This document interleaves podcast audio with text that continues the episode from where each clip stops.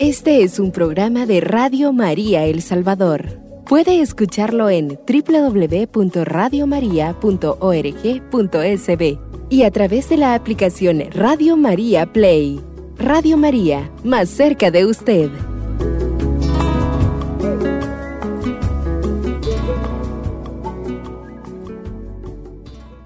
Bienvenidos amigos nuevamente a su programa Madre Mía, Estrella del Firmamento. Estamos nuevamente conversando con ustedes, su servidor Manuel Elías. Y en esta ocasión eh, hemos querido darle continuidad sobre eh, algunas de las dudas que tenemos, por ejemplo, cuando estamos eh, rezando la letanía lauretana.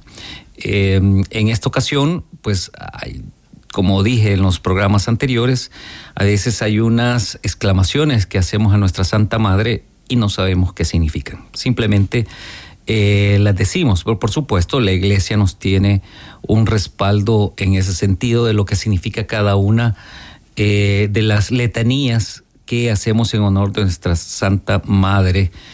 Y, por supuesto eh, me he referido a la letanía lauretiana porque es de todas las letanías la más popular y porque se usó así por primera vez en el santuario de Loreto. Fíjense que para continuar sobre este tema, eh, me he encontrado con algo que no conocía anteriormente, aunque es una leyenda, pero, pero llama mucho la atención. Y es que, y es precisamente sobre este, ah, este lugar de Loreto, de Nuestra Señora de Loreto más bien, que es una, por supuesto, devoción mariana que surgió a partir del relato de un milagroso traslado de la casa en que vivió la Virgen María de Nazaret la casita, pequeña, dice la leyenda, eh, lo aclaro ah, con, con, este hecho, pero eh, sigue siendo una leyenda. La casita pequeña y hecha de piedras se había convertido en una reliquia protegida por los católicos en Tierra Santa.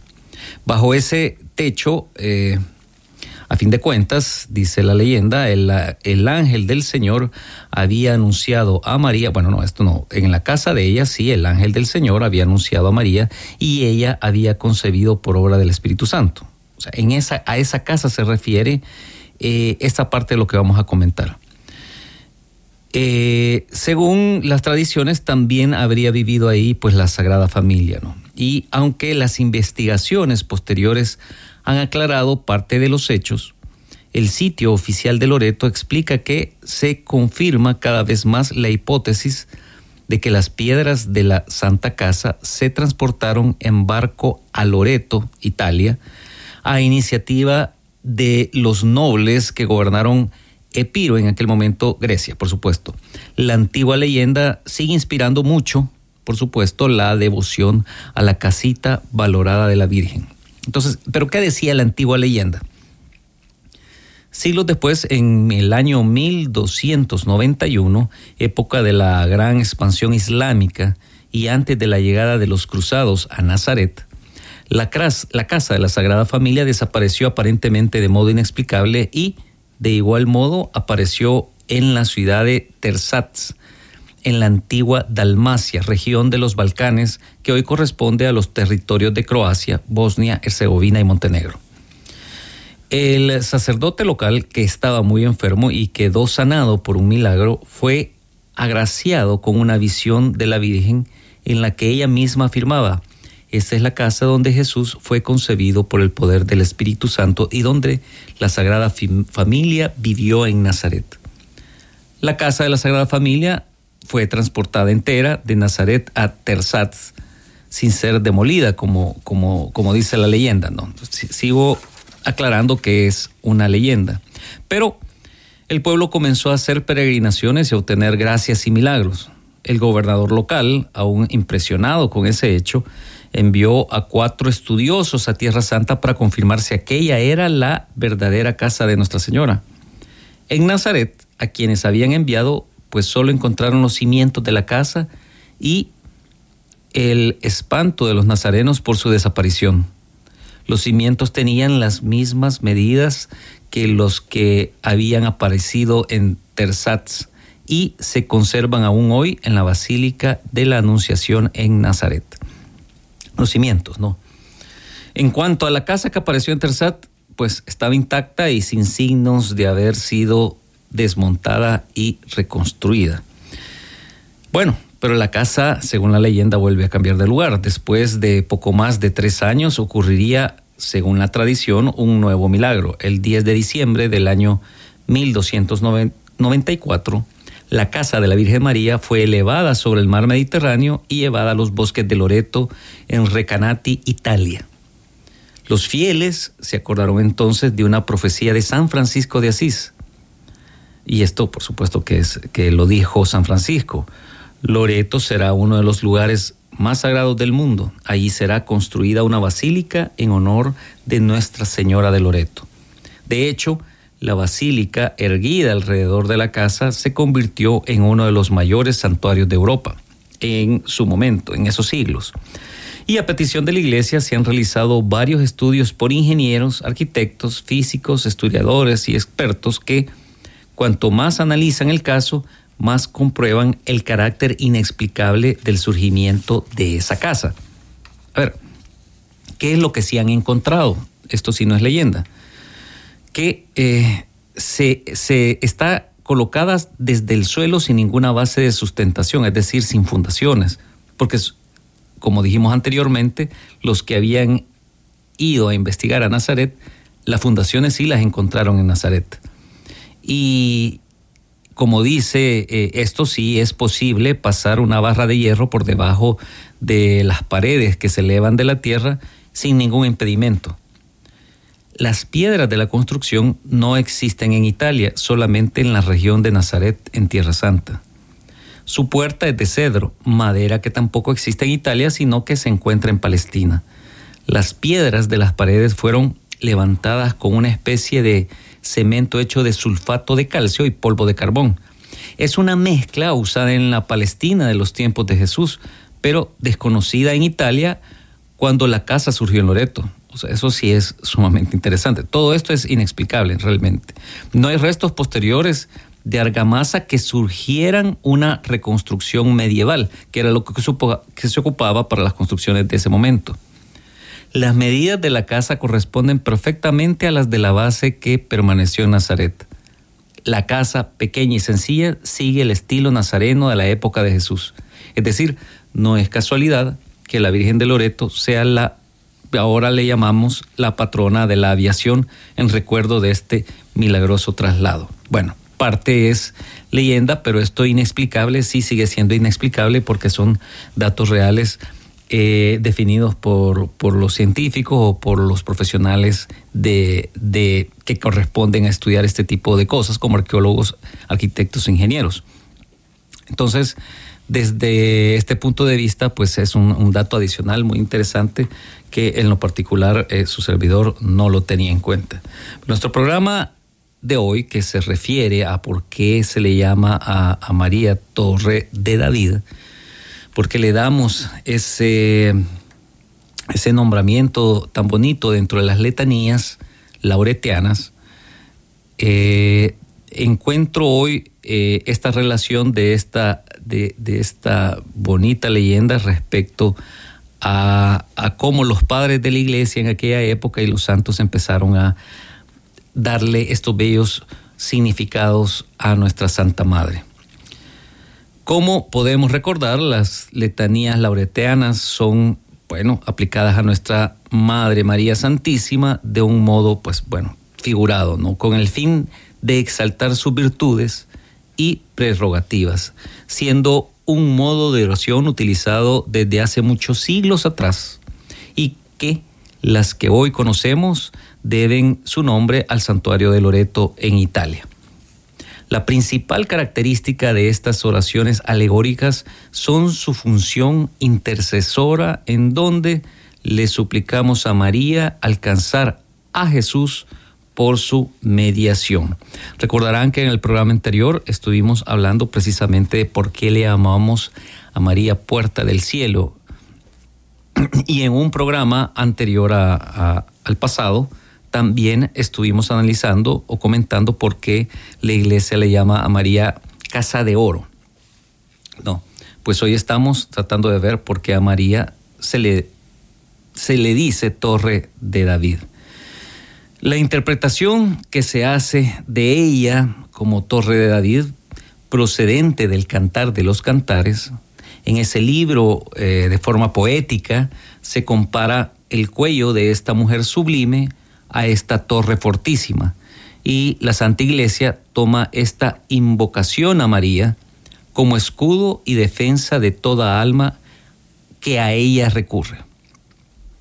Bien, eh, es importante recalcar que todo esto es precisamente con este sentido, eh, al menos en, buena parte de las letanías que le damos a nuestra Santa Madre en la letanía lauretana. Es decir, eh, invocamos, hacemos esta invocación a María como escudo y defensa de toda alma, lo vuelvo a repetir, que a ella recurre. Entonces, para entender su significado, bueno, debemos de saber en dónde está y qué representaba o qué representa para Israel la famosa Torre de David.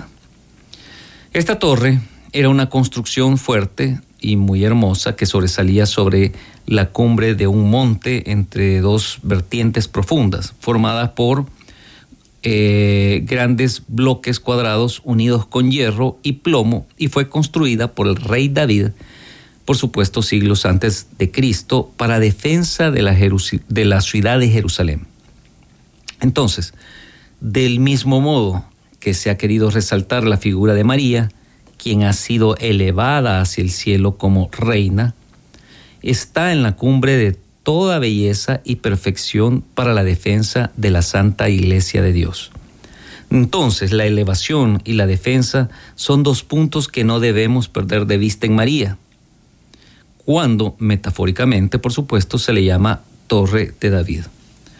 Una torre, cuanto más se eleva del piso, mayor radio de observación tiene, con lo cual eh, se facilita el acecho de los enemigos, se facilita la visión. María nos ofrece ese atributo con su elevación a los cielos e implorando su intercesión, pues ella nos concederá un conocimiento de nuestros adversarios, pues le permitimos vernos desde arriba si nos esforzamos a penetrar lo más íntimo de su corazón. Con ello las verdades de la fe reciben mayor luz. Podremos tener más clara la conciencia de nuestros deberes y descubriremos más fácilmente nuestros defectos. ¿Para qué? Pues para enmendarlos.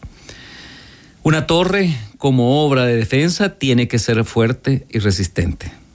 María nos concede esta fortaleza como refugio de la iglesia militante, pues su corazón nos conoce los peligros y las debilidades de sus hijos. Fíjense bien, eh, por supuesto que anteriormente también hemos dedicado programas enteros para conversar sobre qué significa que María sea arca de la alianza, la nueva arca de la alianza. Y hemos retomado, retomado en, su, en su buen tiempo y por muchos programas lo importante que era el arca de la alianza para el pueblo eh, hebreo en su momento. Lo llevaba adelante para las batallas. Pues ahora eh, este significado de, este nombre eh, viene siendo algo similar, ¿no? una torre como obra de defensa que es fuerte y resistente. Y María nos concede esa fortaleza como refugio de esta iglesia de la vida que llevamos aquí, la iglesia militante, los que estamos aún en la tierra y que estamos luchando día a día en este valle de lágrimas, como dice, como dice eh, una de nuestras oraciones hacia ella, ¿no? Porque su corazón conoce los peligros y las debilidades de todos nosotros. Ella es nuestro escudo y nos invita a imitarla en esta gran virtud de la fortaleza que nos hace vencer, por amor a Dios, las dificultades que nos acechan. Fíjense bien, esta frase me encanta porque la tenemos que tener consciente eh, para estar siempre, bueno, enamorados de la Virgen y estarle solicitando a ella nos proteja. La frase es que ella es nuestro escudo y nos invita a imitarla en esta gran virtud de la fortaleza que nos hace vencer, por amor a Dios, las dificultades que nos acechan. Con esta frase me voy a ir a la primera pausa del programa y ya regreso para seguir conversando sobre este interesante tema.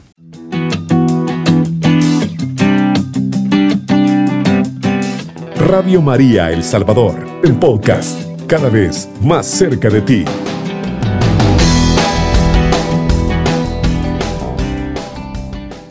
Bien, estamos de regreso nuevamente en su programa Madre Mía, Estrella del Firmamento. Conversa con ustedes su servidor Manuel Elías. Estamos conversando antes de salir de la primera pausa sobre por qué se le llama a nuestra Santa Madre Torre de David. Y voy a volver a insistir eh, a qué se refería la Torre de David. Pues bueno, era una construcción fuerte, muy hermosa, que se elevaba sobre la cumbre de un monte entre dos profundas vertientes. Esto ya lo había comunicado antes, pero esta torre estaba formada por gruesos bloques que estaban unidos entre sí. Hermosa imagen de María Santísima que se eleva sublime sobre la cumbre de toda belleza y perfección. ¿Para qué? Para la defensa de la Santa Iglesia de Dios, la mística de Jerusalén, ¿verdad? En el antiguo concepto, eh, si lo queremos llamar así, de las obras de defensa, la torre debía tener tres cualidades principales. Belleza, porque servía de ornamento, ¿no? Y era expresión de, genio artístico, ¿no? las torres. Pero también tenía que tener fortaleza, que le hiciera resistente a todo asalto del enemigo y además tener elevación para que se ensanchara y se extendiera el campo de observación estas tres cosas. Le, voy a dar énfasis a las dos últimas, a fortaleza y elevación. Es la elevación y sublimidad de la Virgen María tan excelsa que no hay ningún igual. Yo creo que eso no tenemos discusión. Entonces, cuanto más alta es la torre, tanto más se extiende el radio de observación y más difícil es para los enemigos escalarla y más difícil de descubrir al adversario. Entonces, de la misma manera nos acercamos a María si nos esforzamos en entrar en lo más íntimo de su corazón. ¿Cuánto se extienden los horizontes del alma? Es decir, las verdades de la fe reciben mayor luz, se aprecia el valor de las cosas del reino de los cielos, se tiene más clara conciencia de los propios deberes y de la hermosura de la vida que es el germen de la eternidad. Se descubren con más claridad los propios defectos, las malas tendencias. Fíjense bien, eh, sobre esto último, ¿cuántos de nosotros, cuanto más nos acercamos a nuestra Santa Madre, o si lo queremos ver de esta manera, cuanto más rezamos el rosario, que espero que lo recen todos los días, quienes nos escuchan, esto sí se da porque se aprecia el, valor de las cosas de el reino y, o del proyecto del Hijo de nuestra Santa Madre, el proyecto de Jesús, que es aquí la iglesia en la tierra. Y si tenemos 20 siglos, cada vez que nos acercamos un poco más de manera profunda a encontrar el corazón de nuestra Santa Madre, como que se nos aclaran más las cosas de por qué la iglesia ha existido durante 20 siglos. No existe ninguna otra organización que tenga un jefe y que tenga claramente que esté, eh, que sea, que no es monárquica como, como tal cual Jesús no dejó la iglesia, eh, tampoco la hizo eh, democrática, sino que la hizo jerárquica con un jefe como en las empresas y luego están eh, jerárquicamente eh, los demás trabajadores dentro de este proyecto. Así como funcionan las empresas ahora, ¿no? Siempre hay alguien en, la cabeza. Eh, cosa que no sucedía en aquella época, pero por supuesto, Jesús es Dios, saben cómo funcionan de mejor manera. No hay ninguna otra institución en la tierra que con esa estructura haya existido durante 20 siglos. ¿Por qué? Porque Jesucristo prometió que estaría con ella hasta el fin de los tiempos. Entonces, cuando nosotros nos acercamos más al corazón de nuestra Santa Madre, se nos empiezan a aclarar más las cosas, a quitar las nubes que tenemos que nos ciegan para entender las maravillas de este proyecto que Jesús ha dejado aquí en la tierra. Ayer fue el domingo de las misiones, si no más me equivoco, si no me equivoco, y pues no, el proyecto sigue caminando sigue avanzando, no ha retrocedido, ha tenido tropiezos como cualquier otro proyecto, como la barca de Pedro, pero continúa de la mano de nuestro Señor. Porque como dije anteriormente, ha sido la única institución que ha durado 20 siglos teniendo esta estructura de jerarquía como si fuese eh, cualquier otra organización. Entonces, imaginémonos qué tranquilidad y seguridad en esta mística torre, refugio y defensa de la iglesia aquí en la tierra, en el corazón de esta madre que reconoce los peligros y las debilidades de sus hijos. Bueno, una segunda cualidad eh, de una torre es la fortaleza, porque, bueno, debe servir de defensa y de seguridad. Entonces, pues así es la mística torre, María Santísima. El libro de los cantares, como mencioné en la primera parte del programa, en eh, capítulo 4, versículo 4, compara el cuello de esta mujer, a la que se refiere ahí, sublime a la torre de David. Torre fortísima. De esta alegoría sacó la Santa Iglesia esta invocación a María. Torre de David, escudo y defensa de toda alma que recurre a ella. Entonces es oportuno imitarla eh, y comentar siempre brevemente esta virtud de la fortaleza. Es la virtud cardinal que nos hace vencer, por amor a Dios, las más ardas, arduas dificultades que se oponen a la práctica del bien superar las dificultades ordinarias y menores que están unidas más o menos a todo acto bueno, pues es un grado de perfección común a todas las virtudes, pero no constituye la virtud de la fortaleza que vemos brillar en los mártires y en los héroes del apostolado.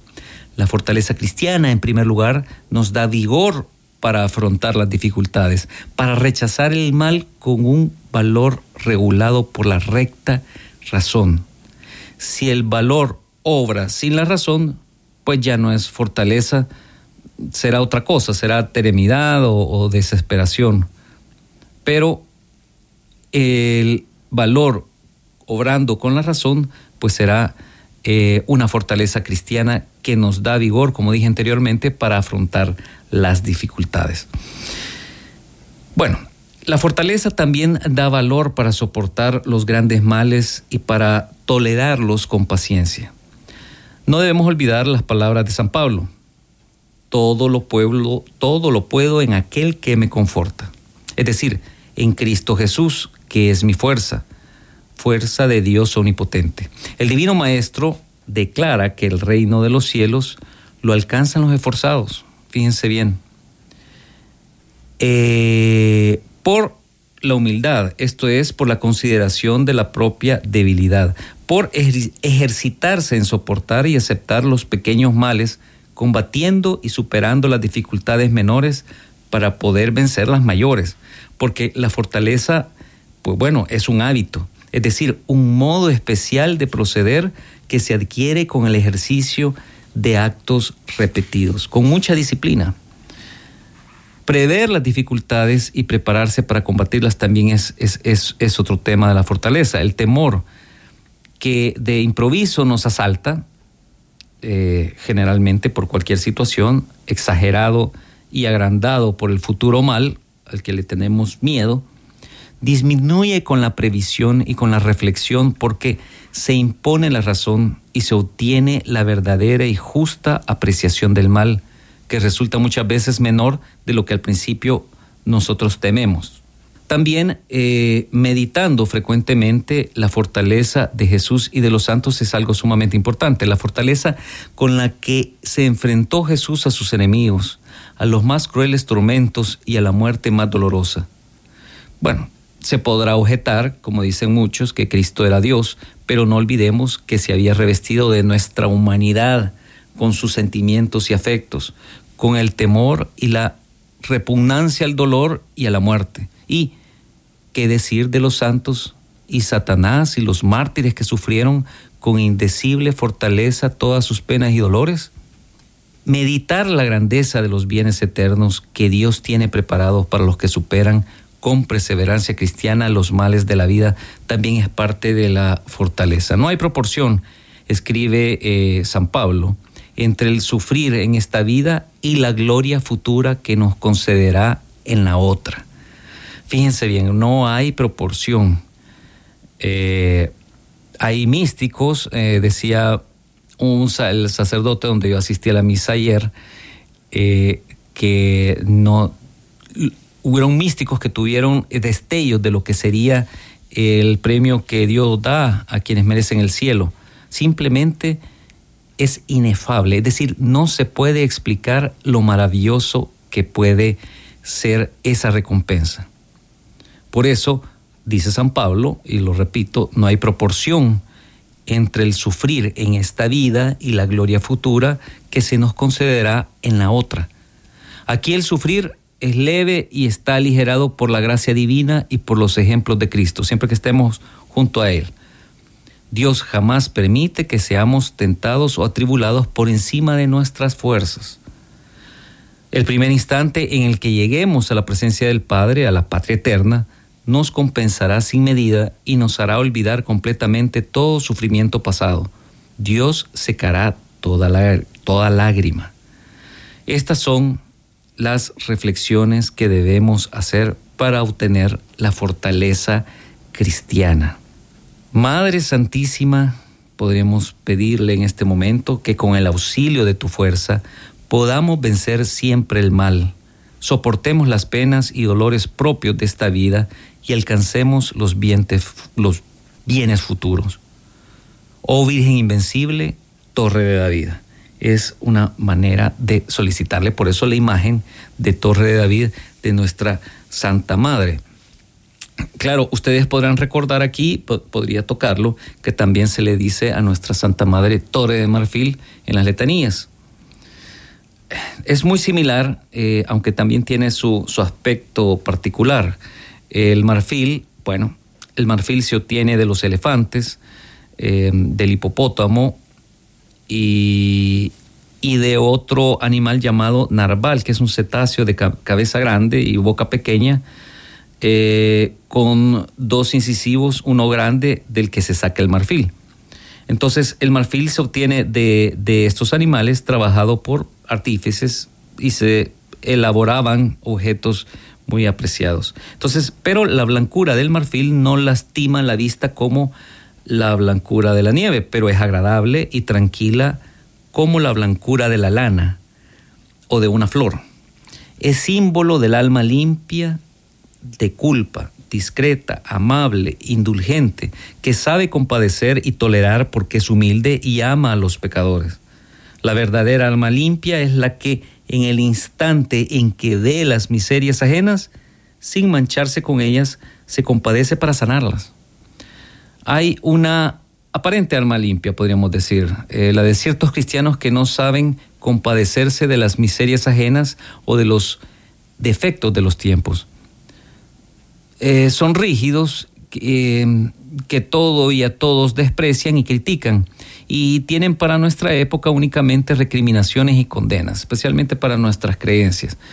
No le tienen comprensión a nadie.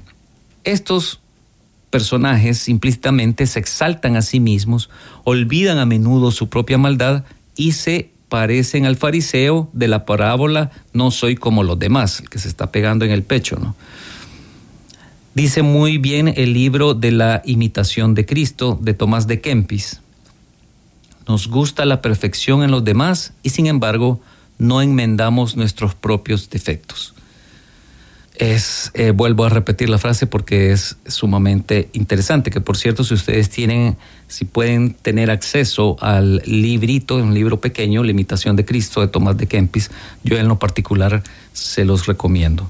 Nos gusta la perfección de los demás y sin embargo no, no enmendamos nuestros propios defectos. Los santos como San Francisco de Sales, San Felipe Neri, eh, rígidos para con ellos mismos, eran indulgentes y piadosos, no al pecado, pero sí para los pecadores. Es decir, Jesús, por ejemplo, indulgente, comprensivo y misericordioso, perdonaba y convivía con los pecadores y comía con ellos. Por eso fue calumniado, ¿no? Podríamos pedir a María Santísima que con su amor maternal para nosotros pecadores, con su indulgente bondad, con la hermosura de su limpia e inmaculada alma, con la blancura más que del marfil, es invocada como torre de marfil también. Eh, valdría la, valió la pena comentar un poquito sobre eh, la Torre de Marfil, porque le llamamos también Torre de Marfil, pero también con Torre de David, que voy a seguir hablando sobre este tema cuando regrese de la segunda parte, eh, de, perdón, de la segunda pausa de este programa. Ya regreso.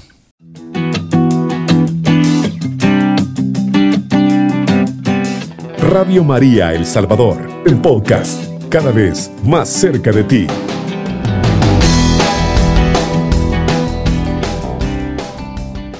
Bien, estamos de regreso nuevamente en su programa Madre Mía, Estrella del Firmamento, hablando por qué le llamamos a María Torre de David. Eh, tengo aquí una reflexión del beato John Henry Newman.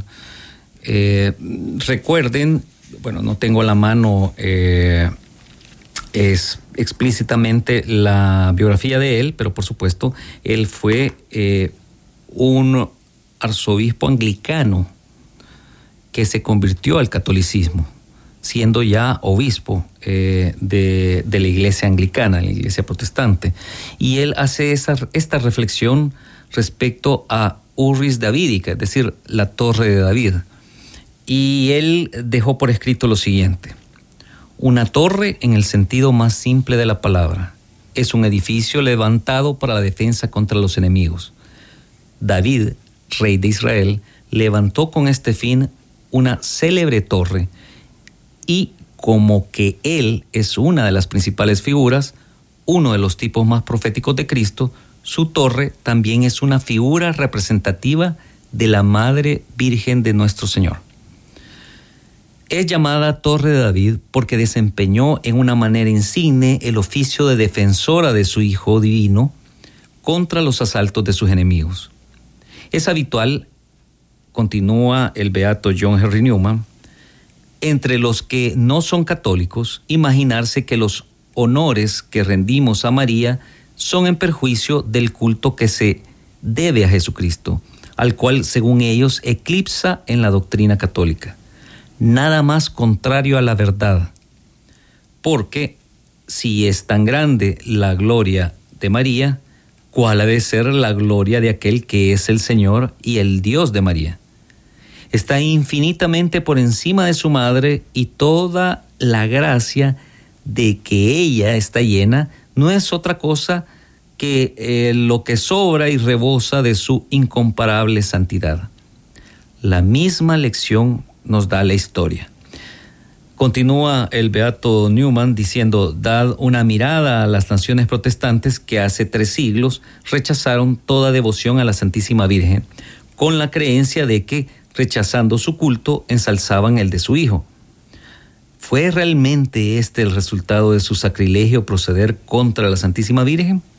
Todo lo contrario, estas naciones, como Alemania, Suiza e Inglaterra, después de haber obrado así, han dejado de adorar en una medida considerable a Jesucristo y han abandonado la fe en su divinidad, mientras que la Iglesia Católica, donde quiera que está, adora a Jesucristo como verdadero Dios y verdadero hombre, tan firmemente como siempre lo ha hecho, y sería en verdad una cosa ajena a ella el haberlo hecho jamás de otra manera.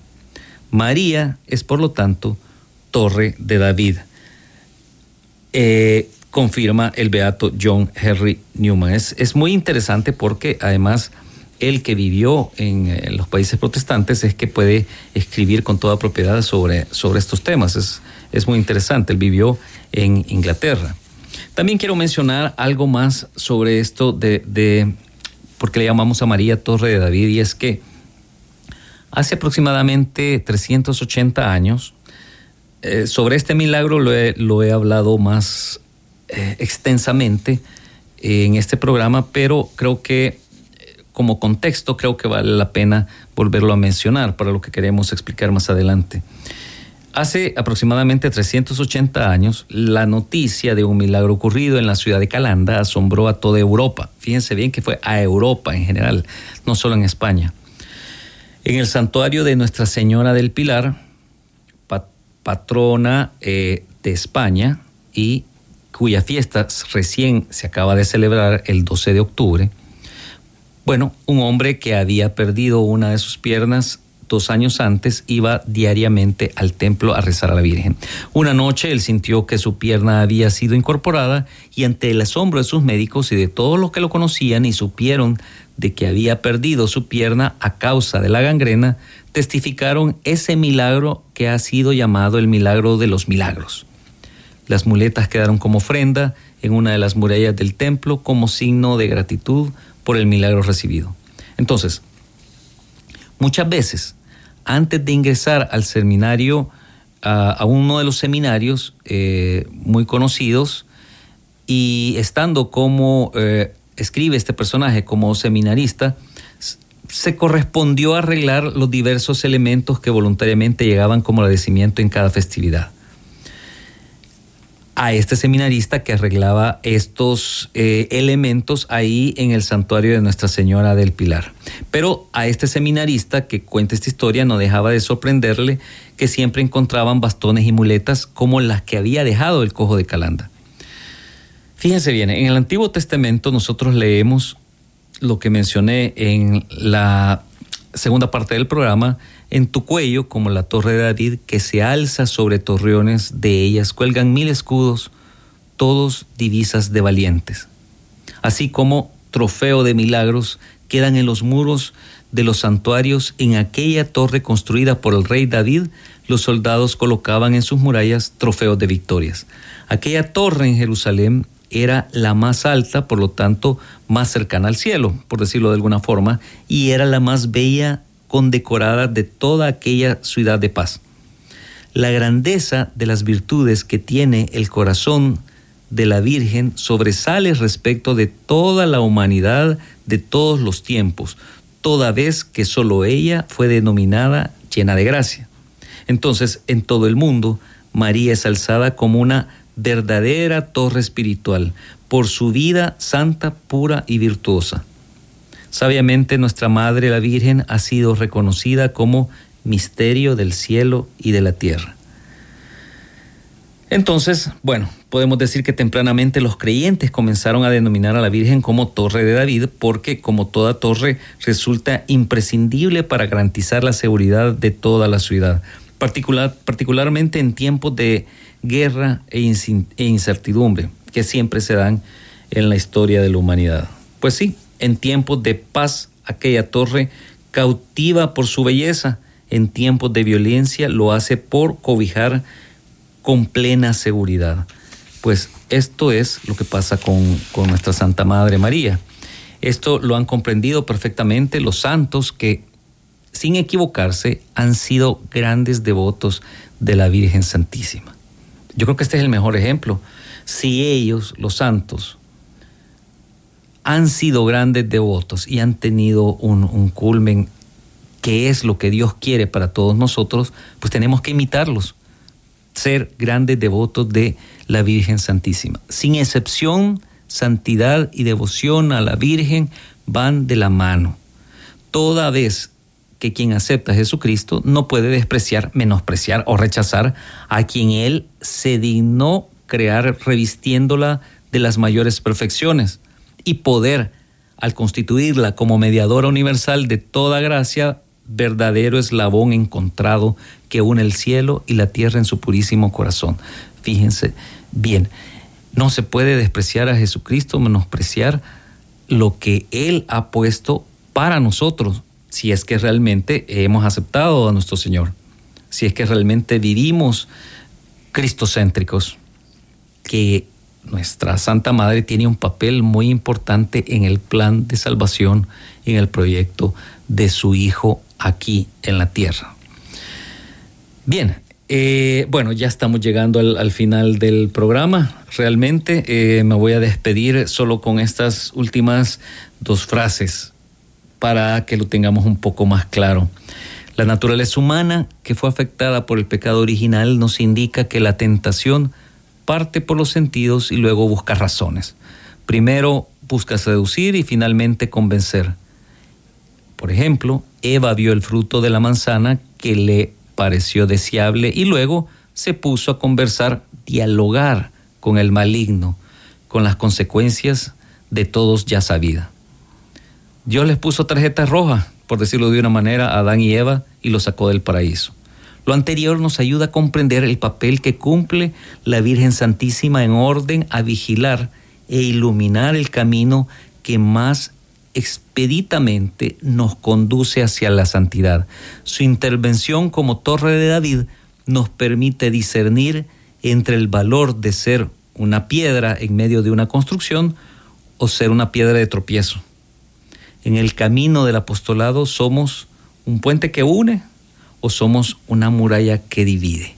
Eso es importante de reconocer en nuestra Santa Madre, reconocer, pedirle fortaleza, ella que tiene visión de lo que nos puede venir y atacar, nos ayude a entrar en el plan de su Hijo para poder llegar al final de nuestra vida a la patria celestial que todos aspiramos o debemos aspirar llegar. Con esta última frase me despido de este día del programa, Madre mía, estrella del firmamento. Eh, conversó su servidor Manuel Elías. Este es un programa de Radio María El Salvador. Puede escucharlo en www.radiomaria.org.sb y a través de la aplicación Radio María Play. Radio María, más cerca de usted.